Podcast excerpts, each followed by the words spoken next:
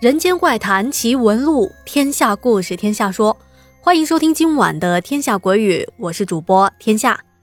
晚上好，朋友们，今天啊，我们要介绍一位新的朋友于七。于七来自安徽，老家住在九华山的山脚下。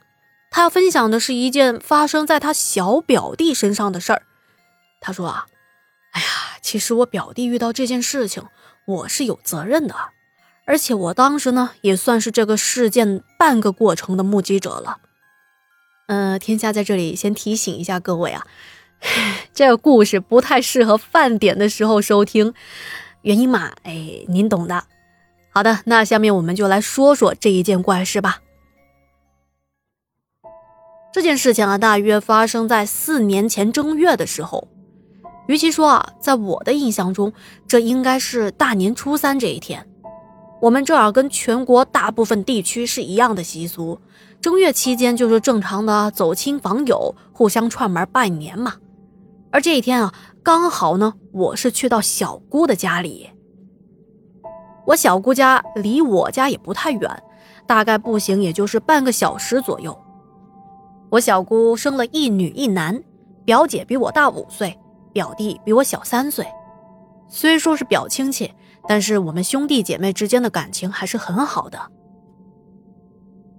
当时是在小姑家吃的中午饭，因为过年嘛，长辈们都喝了一些酒，都喝得挺尽兴的，边吃边聊家常，一直吃到了下午两点左右才开始收拾碗筷。接着大家就喝点小茶，嗑点瓜子什么的，醒醒酒。等差不多醒完酒的时候，已经是下午的四点多了。当我们准备回家的时候，我被我的小姑还有小表弟他们给拦下了，说让我今晚在他们家过夜，因为兄弟姐妹嘛，过年难得一聚，玩还玩得挺高兴的，他们就舍不得我走。这盛情难却嘛，我爹妈也没寻思啥，就把我丢在小姑家了。本来我以为这应该是一个开心的春节，但是恰恰就是这短短的一晚上。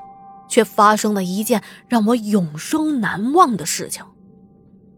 我记得当时应该是七点左右，我们洗完澡，吃完了晚饭，就在客厅里围着坐一圈，打起了扑克。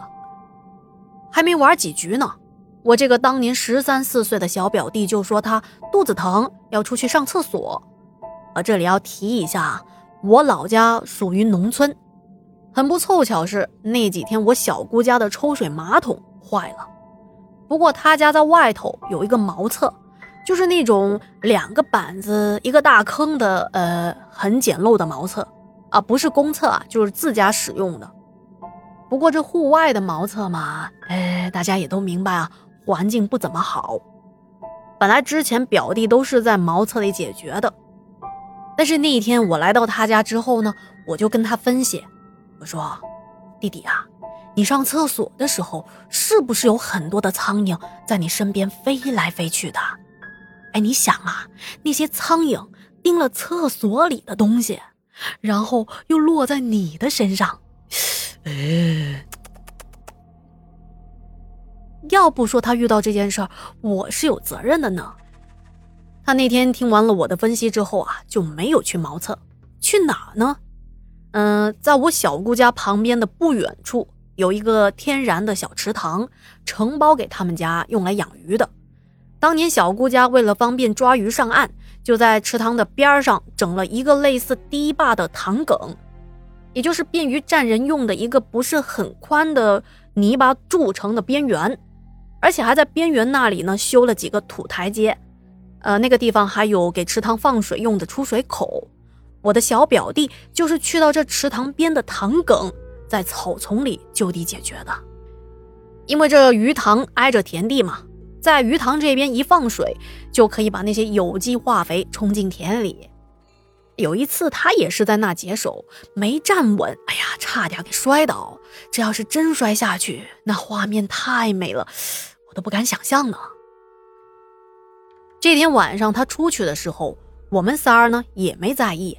自顾自地聊着天，摆弄着手机，直到外面传来了一声惨叫。哎呀，坏了！我们才想起表弟在外头呢。当时我小姑和我表姐呢，都把鞋脱了，在电火桶里烤火取暖。我是家里唯一一个穿着鞋的，所以一马当先的跑到了小池塘边上。当时我就看到我小表弟瘫坐在堤坝的小路上，他听到我来了，转过头来。当时我都被他的表情吓坏了，我从没见过他惊慌成那个样子。他哆哆嗦嗦的手指着池塘的对面。我赶忙过去把他扶起来，一边问他怎么了，一边就朝着他指的方向看过去。这一看不要紧，哎呦我的老天爷啊！我居然看到池塘的对面有一个个子起码有两米高的黑影，正在对面一边原地的打转，一边发出一些低声的嘟囔。我们和那个黑影明明有好长一段的距离，可是那声音啊。仿佛就在耳边。当时我一瞅这场景，心里头也是一阵的发怵，我想着这是什么东西啊？这是传说中的怪物吗？还是鬼魂啊？当时小表弟还在边上呢，我不能再让他受到惊吓了。身为哥哥的我，心里的保护感和责任感油然而生。于是我一边对着对岸大声的吼着：“哎，干什么呢？”一边捡起了旁边的一块石头，攥在了手中。我认为这么做可以给自己带来一点点的安全感。就在这短短的几秒钟的过程中，我却感觉度秒如年呢。我生怕那玩意儿会突然朝着我们这边扑过来。就在这个时候，我听到身后传来了匆匆的脚步声。没错，小姑和表姐他们来了。当小姑他们来了之后，我再转头看向池塘的对面，那个黑影宛如人间蒸发了一般，已经消失不见了。这会儿我们也顾不得其他了，我连忙背起了浑身瘫软的表弟，快步的走回家，把他放在了房间的床上。接着，我就把刚才我看到的所有一切都告诉了小姑他们。小姑听完之后，好像在想着什么。接着，她跟我们说：“我们刚才看到的那个黑影，很有可能是黑先生。黑先生是什么呀？我是头一回听说这个词，所以很不明白。”这时候，我表弟还在床上躺着打颤呢，仿佛很冷的样子。小姑连忙过去给表弟盖了一床被子，一边还抚摸着他的头发，安抚着他。表姐还去端了一杯水过来给表弟喝下。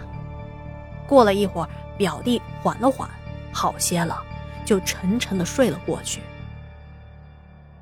这时候，坐在床边的小姑才转过身来对我们说：“哎呀，几年前，咱们村里死了个人，因为这个人个子又高又瘦，把本来不小的头啊衬得更大了。”所以大伙儿都喊他大头。后来他因为肝癌去世了。他生前与人和善，以前还帮了咱们家不少的忙呢。我听了之后点点头，可还是一头雾水。那这跟黑先生有什么关系呢？啊，这种生前做好事的大善人，过世了之后，我们就叫他黑先生。反之就叫白先生。这时候，表姐打断了他妈妈的话：“妈，那我弟这咋办啊？”我们不禁看向了脸色发白、还在睡梦中紧锁眉头、时不时还打颤的表弟。小姑看来也没什么办法，就跟我们说叫我们奶奶过来。我们马上把奶奶叫了过来。我奶奶来了以后，坐了下来。她翻了翻表弟的眼睛，皱着眉头说：“哎，事儿倒是没什么事儿，就是被吓到了。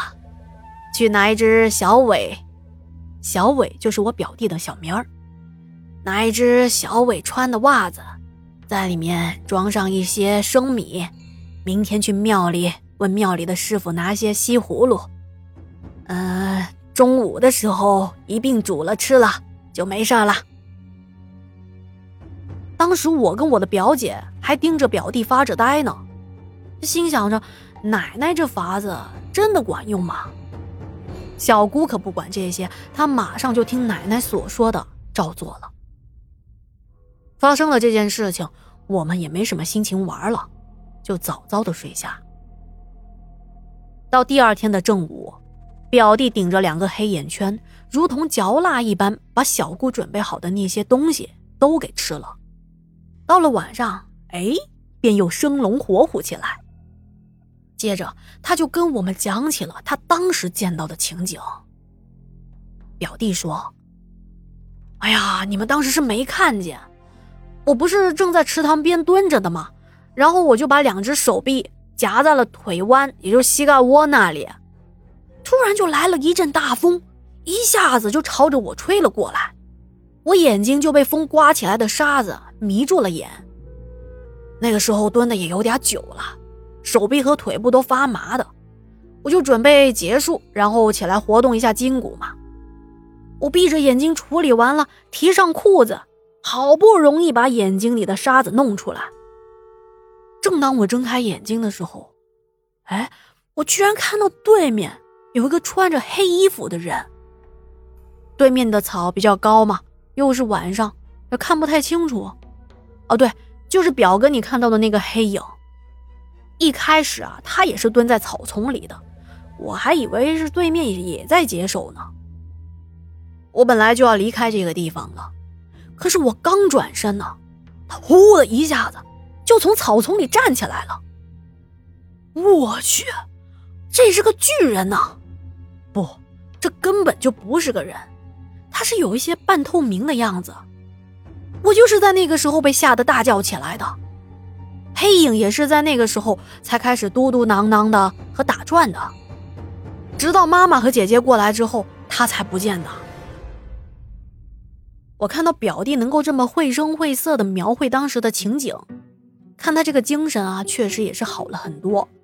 我就想起了之前跟他提到这个厕所苍蝇的事情，这心里头啊，的确是很过意不去。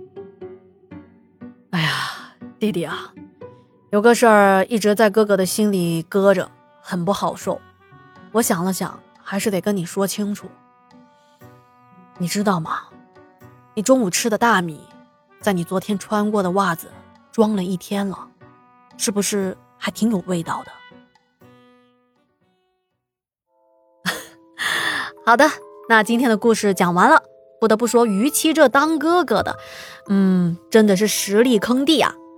好的，那今天的节目就到这里啦。如果觉得天下故事讲的还不错，您还比较满意的话呢，希望您给天下点赞、打 call、留言、转发，谢谢您的支持啊！另外，天下的洗米团也已经开通了，嗯，有一些付费节目都是我精心准备的。那么加入洗米团的朋友是可以免费收听所有的付费节目哦，欢迎大家的加入。那今天我们就先聊到这里啦，明天我们精彩继续。